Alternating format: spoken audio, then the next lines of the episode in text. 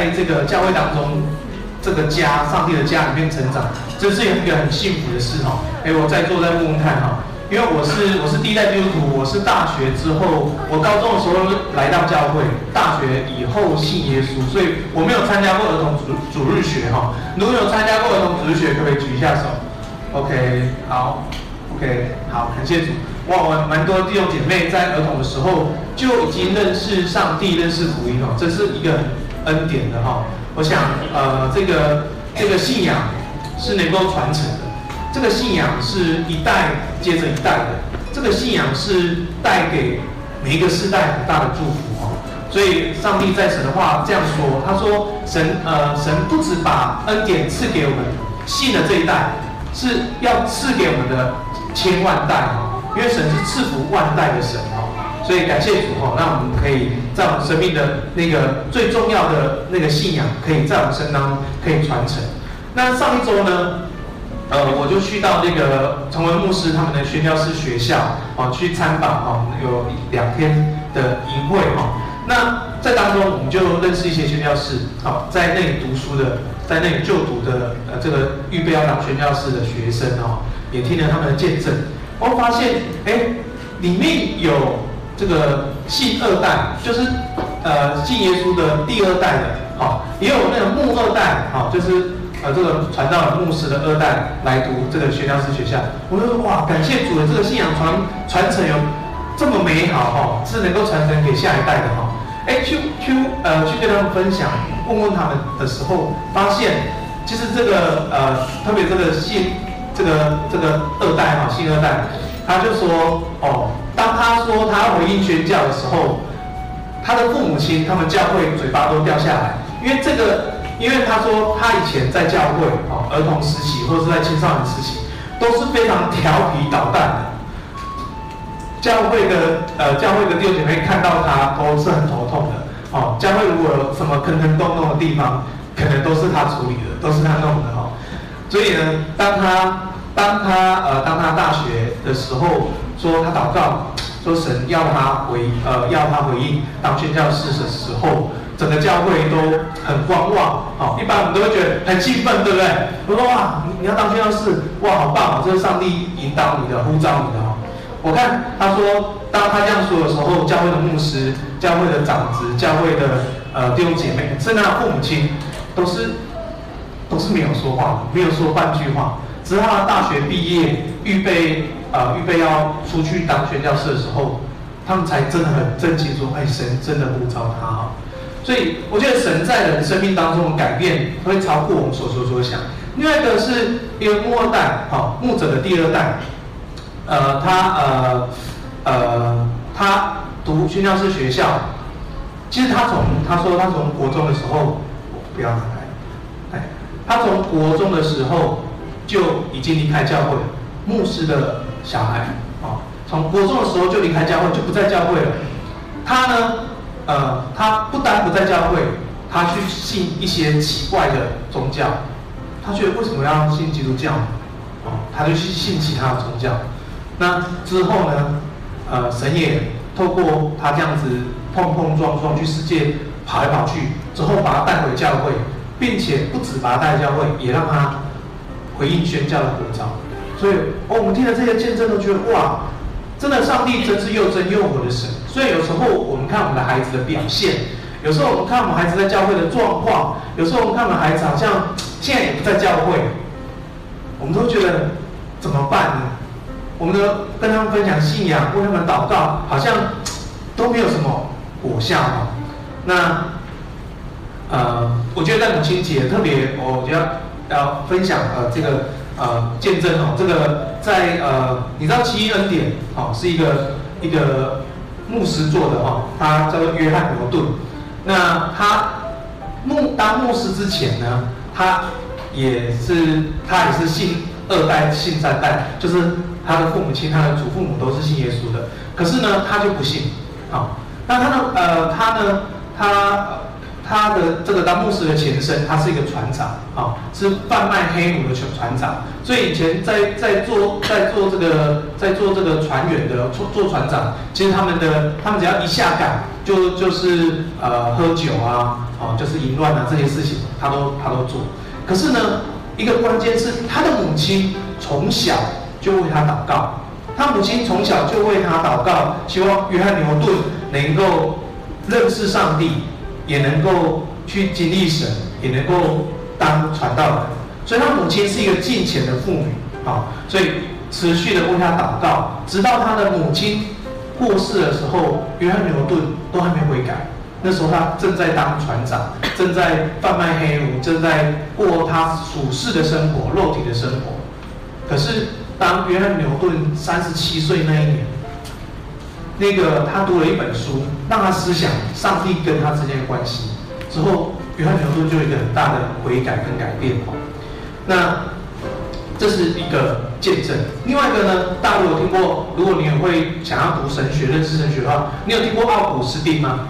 啊，奥古斯丁他是一个基督，呃，应该说基督教当代哈，这到这个时代还是一个很伟大的思想家、神学家，甚至一个是一个布教学的一个。呃，很很厉害的一个神学家，他的呃很多讲道都会引用他的一个一些金句哈。OK，你知道奥古斯丁呢，他也是好几代基督徒，可是呢，他年轻的时候呢，他也完全不不信不呃不信上帝哈、哦，他也是放荡不羁啊，他也是想要做很多事情，所以他的母刚好也刚好。哦奥古斯丁的母亲也是一个敬虔的母亲，敬畏上帝的母亲，持续的为奥古斯丁祷告。他母亲甚至呢，呃，祷告到他有一次哭着去找一个牧者哈，哭着去找牧师说，叫他去劝奥古斯丁，好，来劝这个放荡的儿子能够早一点醒悟过来，好。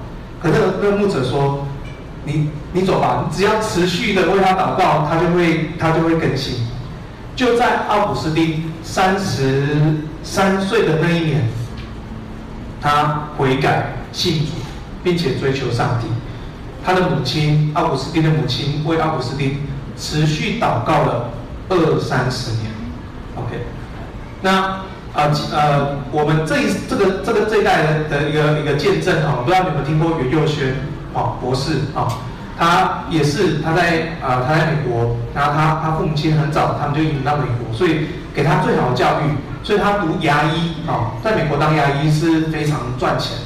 结果他没读毕业，呃，不但没读毕业，他还去呃吸毒、贩毒，还有呢，他还呃他的他的性向是同性恋，所以他他在同性恋里面呃乱搞，做一些很多很多的事情。可是袁佑轩的母亲。持续的为袁佑轩博士祷告。当袁佑轩呃，当袁佑轩他遇见神的时候，他就悔改，放下他一切的这些以前的错误，去跟随神。目前袁佑轩博博士呢，也是一个神学家，也是一个牧师。好，所以讲的这些见证，其实呃，我想要讲的是，其实我看见一个敬虔的母亲所带来给后代一个很大的祝福，是因为他相信神是垂听祷告的神。所以我们在做母亲，呃，我们持续的为我们的孩子祷告，无论我们的孩子在哪里，我相信神是垂听我们祷告的神，阿妹吗？阿妹。所以我们不断的为我们的呃孩子来祷告，为我们下一代来祷告。第二个，我们在我这个母亲相信的是，她的孩子一定会改过，所以她不住的祷告，所以她的祷告带有信心，她的祷告不看环境，她的祷祷告不被。而，不被现象所影响，而是凭着信心为他的孩子祝福跟祷告。当神一定会应允我们的祷告，来改变我们孩子的心。所以，呃，这时候我也要想要邀请弟兄姐妹，我们来祷告，好不好？我讲的这个见证，我想这些见证都是呃，奥古斯丁好好几世代的人，约翰牛顿也是好几世代的人，袁若学也是国外的事情。我相信这个见证会发生在我们当中。我们为我们的孩子祷告，为我们下一代祷告，为我们为信主的家人来祷告。我们这时候，我邀请弟兄姐妹，我们站立起来，来祷告，好不好？为为我们的孩子，为我们呃，为我们下一代一起来祷告，为我们未信主的家人一起来祷告，求主祝福，让我们真的能够真实的遇见上帝，是又真又活的上帝，而不是宗教的一个形式的，而是真真实实遇见神，成为上帝所使用的器皿。无论他是不是成为一个传道人或是宣教士，但他这一生就是为主而活。我们来为我们的下一代，为我们的孩子，为我们的为信主的家人来祷告。我们一起看看来祷告。天父，我感谢你，谢谢你。让在母亲节这个时刻，我们再次知道上帝你那美好的祝福，就是我们有祷告的权柄。我们为我们的孩子祷告，为我们的下一代祷告，为每一个弟兄姐妹、为信主的家人祷告。因为知道主你是垂听祷告的神，主让我们带着信心的眼光，让我们带着信心的盼望，为我们的孩子、为我们下一代、为我们为信主的家人祷告。知道他们这一生会遇见耶稣，因为寻求必寻见，叩门他必开门。主，谢谢你，我让我们用祷告的眼光，让我们属天属天的眼光来看见上帝美好的作为。为我们在座的弟兄姐妹、他们的儿女、他们的孩子来祷告。主，相信神，你要使用他们，使用他们的。见证，使用他们的生命，使用他们真实遇见上帝的过程，让他们成为这世代的祝福。主，我们谢谢你，让我们经历你，也让我们可以更多的认识你。谢谢耶稣，我们赞美，谢谢主。天天父，我们感谢你。主，我们知道，主，我们知道，你知道怎样的时间，怎样的时机是最好的。主，你拣选约翰牛顿，你拣选奥古斯丁。主，你说时候到了，你就把他们一个一个招来。无论在人看起来好像有多么不可能，但是你有改变人生命的大能。主，你的选召跟恩赐是没有后悔的。主，我们相信，主，我们所祷告我们的儿女、我们的孩子、我们为信主的家人、我们这些属灵的下一代，主，你的选召跟恩赐是没有后悔的。主，你要做的事是没有人可以拦阻的。所以说，我们当中有许多弟兄姐妹为自己的孩子。为自己为信主的家人祷告了很多年，有时候我们好像觉得有，好像一点改变都没有。但神，我们相信，主你的你的道，你的工作在大海之中仍然进行。主你的脚踪是没有人知道的。主你的工作忽然成型，事就这样成了。主我相信你的恩典本来就是奇妙可畏的。主求你祝福运行在我们心里面的大能大力。充充足足成就一切，超过我们所求所想。主要帮助我们，为我们下一代、为我们的孩子祷告，不灰心，不会因为一时没有看到果效，我们就沮丧，而是我们常常祷告的时候，我们就默想上帝你的威严跟尊荣，你的奇妙可畏的作为，使我们心里就得坚固，使我们凭着信心持续的祷告，并将荣耀要归给你。就是我们当中。还没有信耶稣的家人也在我们当中聚会的。如果你听到奥古斯丁，你听过约翰牛顿，他们的生命的见证，他们认识了上帝，主你祝福他们，祝福我们当中还没有信主的家人，你的圣灵在他们心里动了善工，是带领他们，让我们可以尝那个饱尝主恩的滋味，主恩的恩典，主与你同行的那个美好，主祝福他们。谢谢耶稣，让我们众人在你面前祷告祈求。谢谢主，我们将祷告奉耶稣基督的圣名，阿门。感谢主，我们弟兄姐妹请坐。感谢主。所以我觉得特别在母亲节，我们可以可以这样的祷告，为家人祷告。我相信上帝是垂听祷告的神哈。那我们持续为我们的孩子祷告哈。无论孩子在哪里，我相信都在上帝的手中。阿门吗？阿门，好，所以求神给我们这样的信心，也不断的这样的宣告，也让我们生命是这样活出活出来的。于是我们的孩子看见我们，就觉得哎，真的有上帝在我们生命里面哈，感谢主。所以今天啊、呃，母亲节的主日呢，啊、我要分享一个信息哈。我们呃，我这这系列的信息都要讲面对我们面对我们真正的敌人啊，面对我们背后真正的敌人啊。所以不单是我们。神给我们祷告的权柄，神给我们祷告的能力，哈。那在我们生命里面，怎么去呃，怎么去真实面对自己，哈？我觉得这是很重要的。所以今天主日信息是你可以得罪我，哦，这是一个问号，也是一个惊叹号，哦。你可以得罪我，更方便说，你可以得罪我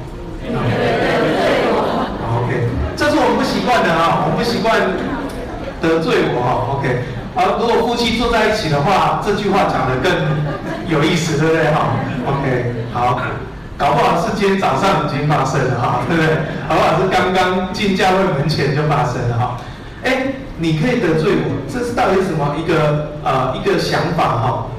那呃，在我上一周的时候，我我讲到这个征战这个祷告的这些事情，哦，我的前引就讲到说，哎，其实我在呃在二十几岁在教会呃办营会的时候，就有同工讲了呃一些话，哦，伤伤害我，啊、呃，让我觉得很不舒服，哦。所以我就就就觉得一直过不去哈，所以我就讲了五个祷告嘛，大家记得那五种祷告嘛，对不对？一个是先求神的国的祷告，一个是先求神的义的祷告，接着是我们要不断的祈求随时的祷告，再来一群人的祷告，最后禁食的祷告。通过这五种祷告，我们去抓住上帝的心意哈。那所以就有人问我说，为什么我可以把这些伤害的事情，怎么能够说出来呢？怎么能够再讲一遍呢？好，你知道为什么我可以再讲一遍呢？因为我我已经我已经得胜了，OK。还有我呢，我我其实已经不在乎，嗯，再清楚一点，如果圣经的话，应该说我已经我已经饶恕他了，对不对？哈，所以你可以得罪我，是因为我有饶恕的能力，我有饶恕的恩典在我里面，所以。所以我可以把这件事情说出来，好，当然没有饶恕也可以说，好，可是没有饶恕的时候说的方法是怎样？好，就会很生气哈，就会呃好像很呃很受伤很痛苦啊，又重述一次哈，OK，那真的我们我们呃我们基督的生命真的需要学习饶恕这个功功课哈，当然这件事情我已经饶恕了，可是有其他事情。我还在过程当中，我还在学习老树，我也还在祷告当中哦。所以我相信每个弟兄姐妹，我们会有这个呃，会有这个功课，也会有这个过程哈。OK，所以你会不会很容易被得罪呢？好，你会很容易被得罪呢？啊，我是蛮容易被得罪的哈。虽然我都说不会啦，还好啦，可是心里面有没有？心里面很清楚哈。所以你知道我很不完呃很很糟糕的时候。得罪我了，我是会把它记下来。我是，哦，真的，每次讲这个我觉得很惭愧。我是会把它写写下来，因为你知道我本身是学会计的，我很会算账，我很会记账哈，所以我会记这些账哈。OK，如果当我越记越这些越记这些账的时候，你要记得我上次讲的 Q 文，我就会把这些东西放在我里面，以至于我没办法跟上帝连接哈。所以啊、感谢主，你知道我我我服侍的时候，服侍的过程有时候还是会是这样，好、可是我觉得弟兄姐妹很接纳我，很肯定我，所以我要呃，我给我机会这样的服侍，我去学习，好、我要记好的，不要记不好的，好、这是这是要学习的功课、所以不知道我这样学习功课，你会不会有这样的功课？好、你会不会也会记一些该算的账啊？记一些这个呃，这些人家得罪你的，我不知道你会不会记得哈。OK，有些人不用记，对不对哈？有些人只要一提到，他就可以开始跟你讲哦，十年前哈，他哈就这样这样这样对我哈。那三年前，哇，他又怎样怎样对我哈？不知道 不知道我们跟朋友聊天或自己会不会有时候就会讲这些事情出来哈？那其实这就是在算账，好，这些事情就是在记账哈。OK，所以得罪这得罪这件事情，好，我我们会以为这个女生啊，或是姐妹啊，因为情绪比较多，好，所以比较容易会有得罪的情况啊。其实我发现不是诶，因为从我自己本身状况发现，其实弟兄或是男生其实更容易被得罪，只是脸皮太厚，都说不会啊，怎么会得罪我呢？我不会觉得不舒服啊，好，都是嘴巴说还好，心里面倒是蛮清楚的。所以饶恕这个功课，不被得罪也不会不，对被得罪这个功课，最重要的不是不被得罪，最重要是我们可以饶恕。所以这是弟兄姐妹都需要的，因为你跟我不一样，我一定会得罪你的，啊，跟旁边说，牧师一定会得罪你的，不要不要客气，好，我一定会得罪你，因为我我跟你不一样，我们的性格、家庭背景有很多东西不一样，我一定会得罪你的，所以我一定会常得罪我太太的，哦，所以现在坐台下，大家知道我常得罪她，哈，我会得罪她的，哦，所以当我们被得罪的时候，哦，我们会不会把这些得罪的事情都放在心里面？好，当我们提到这些，我们受犯冒犯的，我们被得罪的，好像如数家珍，可以一一数细数很清楚。可是当我们在细数这些被得罪的状况、跟心情、跟情绪的时候，其实就好像苦读一样，其实就是苦读。当我们跟 A 讲之后，遇到 B 的时候又跟 B 讲；我们遇到 C 的时候跟 C 讲；我们遇到一群人的时候，我们又跟一群人讲说：哦，那个某某某他怎样，他怎样，他就是这样。当我们常常去讲这些事情的时候，那那就是其实那就表示这是我们生命的苦毒，好，就是我们生命的苦毒。你会把这件事情到处去跟别人讲，这会成为你生命的苦毒。那苦毒这个东西，人家比喻苦毒就好像，垃圾堆中放了十几年的垃圾腐烂，很臭，所以当你。当你每次讲这些事情的时候，你就好像把这些垃圾翻出来，翻出来，很臭，不断的在你心里翻出来，让你的生命里面有这种恶臭跟不舒服哦。OK，当你有里面有这些苦毒跟恶臭的时候，那个背后真正的敌人，恶者就会在你伤口上面撒盐。你看这些苦毒。是真，是真实的，因为被得罪、被伤害、被冒犯，这些感觉是真实的。啊，OK。可是恶者希望怎么样？恶者希望这些伤、这些感觉，能够转换成你犯罪，你有犯罪的态度，你开始论断那个人，你开始记恨那个人，你开始咒诅那个人，甚至你有开始有一些报复的动作。所以，求主帮助我们，让我们能够挥别苦毒，能够选择饶恕哈。这这是我们都要学的功课哈。所以，你可以得罪身边的人，难免都会得罪我们，我们可以学习哈。所以，你知道我们基督徒讲饶恕这件事情，大家都很熟，对不对？要不要饶恕？圣经有没有提饶恕？你会不会饶恕？怎么声音？很小。哦，这个我觉得有人讲过一个经典的话哈，也是一个挑战。他讲过一个经典话，在神学上我可以饶恕，可是在意念上我无法饶恕你。意思是什么呢？意思是说，这个神教导我饶恕，所以我知道我要饶恕你。哦，用神学的脑袋说我可以饶恕你，可是在我的心思意念里面，我没办法饶恕你。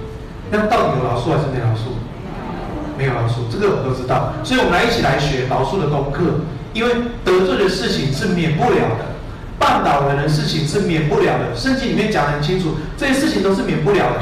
可是我们怎么面对这些得罪？我们怎么面对这些冒犯？我们怎么面对这些伤害？哈，所以我们需要一起来学哈。OK，那我们来看一下经文哈。OK，马太福音十八章二十一节到三十五节哈。这个经文是很 经典的一个经文，啊，很提醒的经文。好，我来呃，我来念单数节，弟兄姐妹念双数节。那时彼得进前来，对耶稣说：“主啊，我的弟兄得罪我，我当饶恕他几次呢？到七次可以吗？”耶稣说：“我对你说，不是到七次，乃是到七十的七次。”天国好像一个王和他的仆人算账。算账的时候，有人带了一个欠一千万银子来，因为他没有什么偿还之物，主人吩咐他和他的妻子、儿女，并一切所有的都卖了偿还。那仆人就回来他说：“我将他给我要还清。”那仆人就那仆人的主人就动了慈心，把他释放了。并且免了他的债。那仆人出来遇见他的一个伙伴，欠他十两银子，便求他宽恕他的过错，让他成全了他的。他的同伴就俯来央求他说：“宽容我吧，将来我必还清。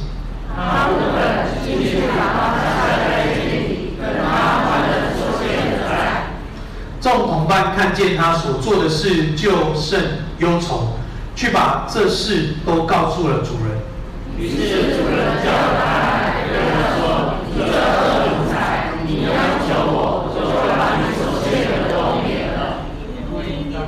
你不应当连续你的同伴，像我连续你吗？”，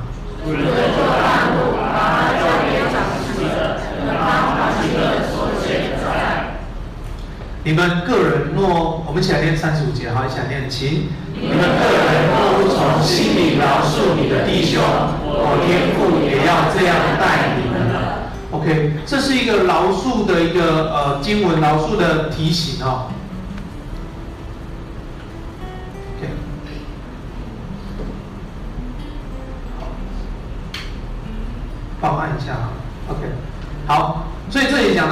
那个仆人，呃，那呃主人啊、那个仆人还不还不起债，那主人就免了他的债，对不对？啊、，OK。所以这前一段我们知道，现在在二十八节，当那个仆人出来的时候，他的同伴欠他十两银子，啊、，OK。所以他就讲，这个很有画面，二十八节很有画面，就揪着他，掐掐着他喉咙说：“你把所欠我的还我。”OK。所以上一段呢，上一段是。主人宽容了这个仆人，让他不用还了这个债哈。OK，所以这是圣经耶稣用这个比喻来比喻说，天父饶恕我们，让我们也可以去饶恕别人。那当我不饶恕的时候，二十八节，我们就好像这样的一个人。当我不饶恕的时候，我们好像出来遇见那个同伴欠他十两，好，就揪着他，掐住他喉咙。说你把所欠我的都还我，哦，OK，好，我们再来看，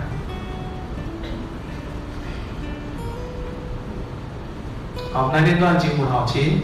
你们饶恕人的过犯，你们的天父也必饶恕你们的过犯；你们不饶恕人的过犯，你们的天父也必不饶恕你们的过犯。OK，所以是很清楚的，呃，一个经文就是神。神要我们去饶恕人，因为天父饶恕我们。可是当我们不去饶恕人的时候，天父也不能饶恕我们过犯。哈，OK，好。那这时候在马太福音里面提到，好，特别是上一段经文，马太福音十八章二十一节，那也就那里的经文里面，这里的这个饶恕七十的七次，前面的经文就是当你们两三个人聚集在一起祷告，神一定推荐你们祷告，你们在天上所捆绑的，在地上。给他捆绑，在天上所释放的，在地上也要释放。这讲的都是一个关系的问题。好，这两三个祷告是要面对这些关系的问题。好，OK。呃，帮我按一下哈。好，马可福音十一章二十五节哈，大家来读，请。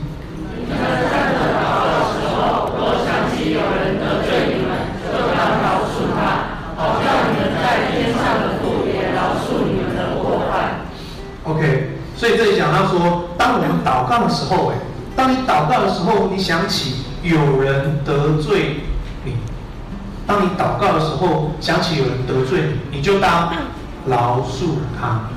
所以，我们是可以被得罪的，因为当我们被得罪的时候，圣经告诉我们，当我们被得罪的时候，不是学习不被得罪，而是学习饶恕。所以，当我们祷告的时候，想起有人得罪我们，让我们不舒服、冒犯我们、伤害我们的时候，我们就当饶恕他，好像天父也这样饶恕我们的过犯。再往按下一页，好，起来念起。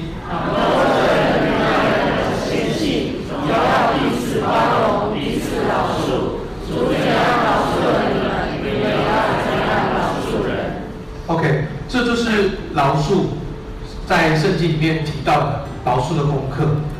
所以，其实我们都会面对到这样的功课，特别是跟我们身旁最近的人，在教会里面，在家庭里面，我们的孩子，或是我们的父母亲，或是我们的配偶，多多少少都会，呃，会得罪我们，或是冒犯我们，或伤害。所以，这是赛事圣经里面教导我们很重要的功课，饶恕。OK，那饶恕是饶恕不是什么？我们现在辨别饶恕，从圣经里面看，饶恕不是什么哈？饶恕不是一种感觉哈，今天饶恕了，明天不饶恕，哦，所以不是一种感觉，不是今天有，明天没有，好，那饶恕也不是一个属灵的健忘症，哦，就是饶恕不是说哦，我不记得这件事情了，或是呃我祷告就把这件事情忘掉了，哦，其实饶恕不是一个属灵的健忘症。再下一个，饶饶恕也不是一个避而不谈，假装没事。把这事情摆在旁边，哦，这也不是饶恕，哦，摆在旁边这件事情也不是饶恕，哦，不碰也不是饶恕，饶恕也不是一个交换条件。如果那个人他怎么怎样，我才饶恕他，所以饶恕也不是交换条件，哦，不是因为那个人因为所以，哦，所以饶恕不是交换条件，饶恕也不是除去对方的责任，判对方没有错。有时候我们不不愿饶恕说，这个人有错，我为什么要饶恕他？可是饶在圣经里面真理的意思是，饶恕不是表示你除去对方的责任，判对方没有错。饶恕是一个呃公，不是这样的哈。饶恕也不是假装自己没受伤，好，饶恕也不是假装自己没有受伤，没有这回事，好，自己内心很清楚，好，再下一个。饶恕也不是减轻对方的错，好，饶恕是跟自己有关系的，哈。再来，饶恕也不是否认自己有怒气，好，或是伤痛。饶恕不是假装自己好像没事，否认说我没有关系，好，OK。饶恕也不是对方有欠于我们，好，OK。所以饶恕不是这些，好。所以当我们在想饶恕的时候，有时候我们饶恕是过不去的。但当我们清楚饶恕不是这一些情况，当我们了解啊，我们就知道，哎，这个饶恕功课我们要去面对哈。那饶恕是什么？下一章，好，OK，下一个。饶恕呢是神在我们生命当中的工作。刚我们读了经文，谁先饶？谁先饶恕我们？神先饶恕我们。耶稣在十字架上，他所献上的是饶恕我们，免了我们一切的过犯，使我们可以跟神恢复关系，拆毁那中间中间拆毁中间毁那个隔断隔断的墙，使我们跟神可以和好。所以饶恕是神在我们生命当中说工作，我们因着福音，因着认识耶稣，我们得着饶恕。好，所以圣经说我们爱是因为神先爱我们。我们可以饶恕，是因为神先饶恕我们，所以饶恕是神在我们生命当中的功课。所以你有这个恩典，你也会有这个能力把饶恕给出去。好，OK，好。第二个呢，饶恕是将罪行跟罪人分开。好，饶恕不是不断他的罪行，而是让这个人有机会经历神。啊，所以饶恕是将罪行跟罪人分开。下一个，饶恕是。对方不配得，仍然愿意给，这就是上帝给我们的饶恕。我们都是罪人，我们都不配得，但是神却愿意为我们。这就是对方不配得，仍然可以给予。好，下一个，饶恕是从心里的饶恕，不是从口头里面饶恕。所以有没有饶恕，我们心里很明白。当我们想到这个人的时候，当我们提到这件事的时候，当我们看到再一次看到这个人的时候，我们心里就会知道我们到底有没有饶恕。OK，饶恕是什么？饶恕是我们要选择成为一个得胜者，而不是一个受害者。你知道，你常常听到人呃人在在讲这些别人伤害他的时候，他讲了很多，细数了很多，有时候也也是我们自己讲，说对方这样对我，这样对我，这样。当我们这样讲的时候，我们把自己角色定位在是一个受伤者、受害者里面，并且我们在一个苦毒里面。饶恕是什么？饶恕帮助我们从受害者角度角度转成一个得胜者的角度，站在上帝的眼光的角度去面对我们所面对的啊。再来，饶恕是什么？饶恕是一个意志上的决定跟选择，所以饶恕不不是一次性的。饶恕不是不是一次就饶，我说我今天祷告饶恕就结束了，而是饶恕是我愿意做这个决定来饶恕这个人，哦，所以饶恕是一个决定，是一个选择，也在这个决定跟选择里面，我不断的不断的向上帝祷告，祈求恩典，使我能够真实的来饶恕这个人。所以饶恕会是一个过程，好，OK，饶恕呢，饶恕是我选择怜悯，我不选择审判，神。神神把那恩典给我，使我能够选择怜悯，而不是选择审判。下一个，饶恕是将报复跟审判的权利交给神。好，OK，所以饶恕是将报复跟审判的权利交给神。最后一个，饶恕是一场属灵征战，是一个内心里面主权的一个征战。当我们不饶恕的时候，掌权的就是苦毒，当我们不饶恕的时候，掌权的就是恶者。可是当我们饶恕的时候，掌权的是上帝，是耶稣。我们可以饶恕，是因为上帝饶恕我们。我们这个饶恕的力量，也让我们心里面有个主权是神当主。好，OK。所以这就是饶恕哈。所以当你去思想饶恕不是什么，饶恕是什么时候，我们了解这个真理。我们就可以常常学习这个饶恕的功课，也来领受这个饶恕的恩典哈。OK，所以饶恕会有一个过程哈。那我再看一下下一页。饶恕是一个决定，很清楚，饶恕是一个决定。这个决定是决定不再报复，决定不再报复，也决定放弃这个权利，放弃审判的权利，放弃报复的权利。放弃自己的那个权利哈，不再要求对方为他的行为付代价。哦，饶恕不是故意忘记，而是不再纪念啊，是不再纪念啊，不再去细数人的对你的伤害。好，所以当你在讲这个事，在讲这个过往这个事情的时候，那个那个情绪，那个那个伤不会再被纪念起来，不会再被挑起起来啊。OK 好。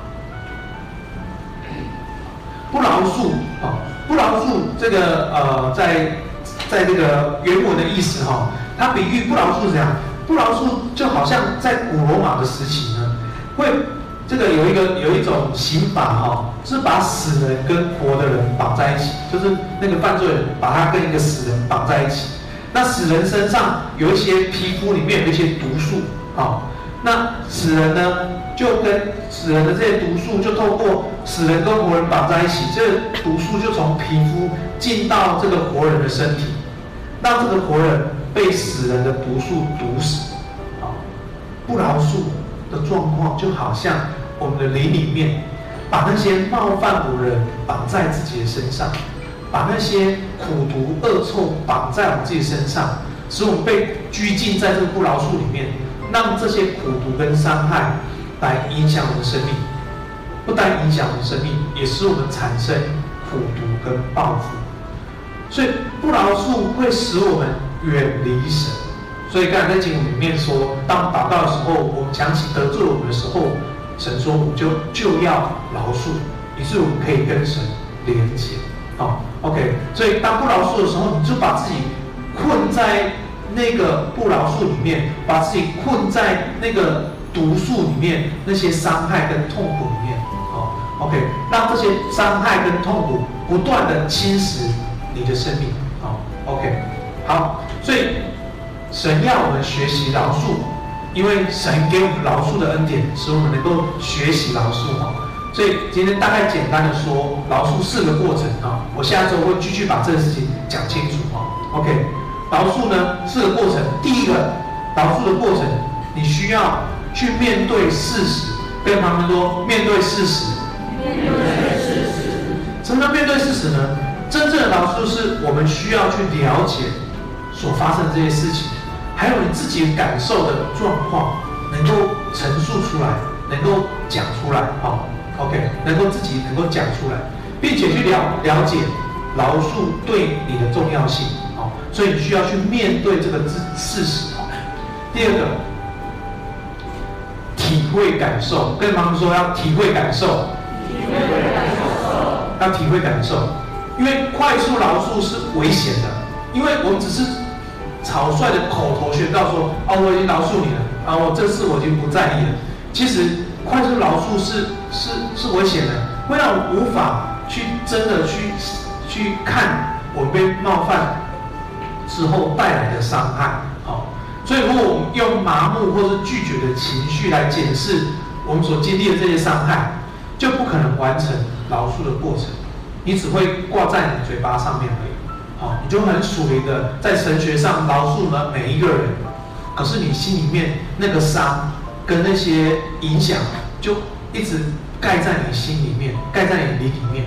所以有时候你会导觉得祷告跟神的关系有一个很大的距离。问题就在这里，你去忽略你真实的感受，你只用头脑说：“哦，神说我要饶恕，那我就饶恕你好了，我可以饶恕。”可是那个心里面的感受是很真实的。好，那很真实。第三个要决定和宣告饶恕。哦，跟他们说要决定和宣告饶恕。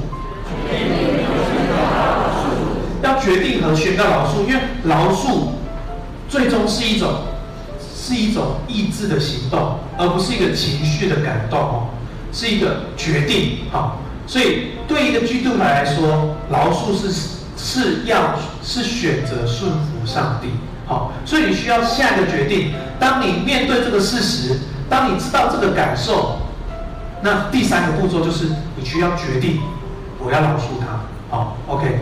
最后要重温饶恕的课题，课题，这是这是比较少人会做到的部分，就是重温饶恕的课题。饶恕不是一次性的决定，饶恕是一个过程。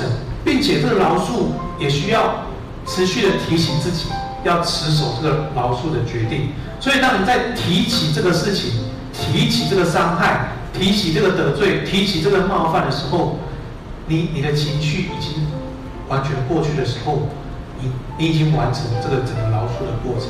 所以，你可以重温饶恕的课题，你可以重温，你可以，你可以再一次走到那件事情里面看自己啊。OK，这是饶恕整个过程哈，呃，之后下礼拜我会继续讲。所以弟兄姐妹，你会选择你的生命继续苦读，还是过一个更好的生命？我相信神，他耶稣说：“我来了是要叫人得生命，而且得的更丰盛。”二者来，无非是偷窃、杀害、毁坏。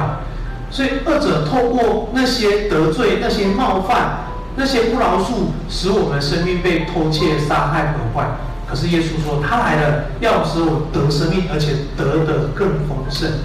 这个饶恕的功课，这个饶恕的恩典，神要赐给我们。所以，我一起来选择一个更好的生命。最后一段经文，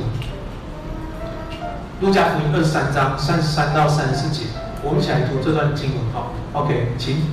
到了一个地方，就在那里把耶稣钉在十字架上，又钉了两个犯人，一个在左边，一个在右边。当下耶稣说：“父啊，赦免他们，因为他们所做的，他们不晓得。”并钉十字架，OK。这是耶稣做了一个饶恕的一个榜样啊。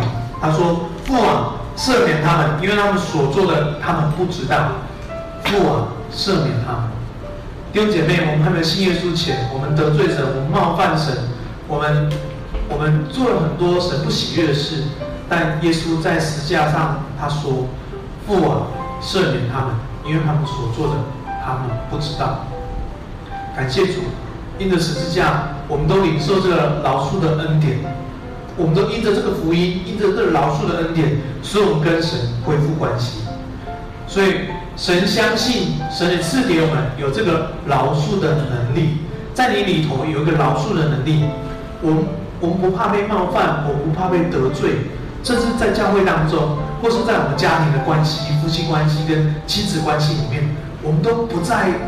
我们都可以有这个饶恕的能力。当我们饶恕的时候，神要赐给我们真正的自由，因为我们在真里面是能够得着自由的。当我们选择饶恕，依着上帝的恩典，是我们选择饶恕的时候，我们会在这真理当中拥有真正的自由。弟兄姐妹，这时候最后我们一起来祷告。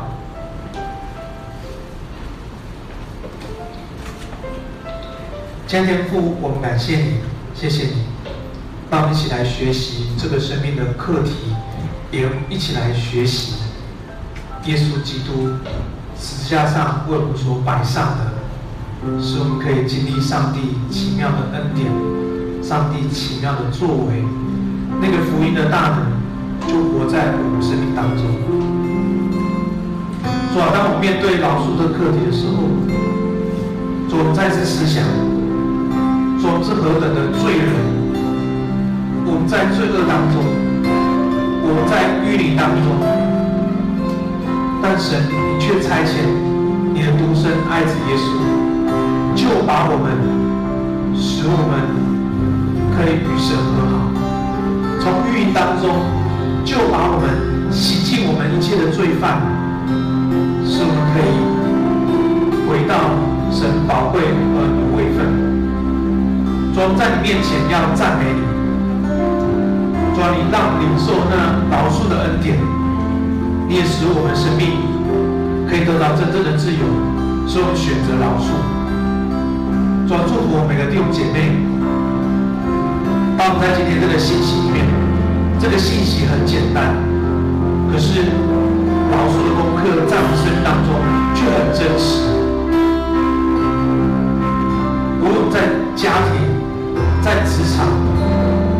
生活当中，在我们的社区，或就在我们住的大楼左邻右舍里面，有一些人伤害我们、冒犯我们、得罪我们，主啊，你给我们这样饶恕的能力。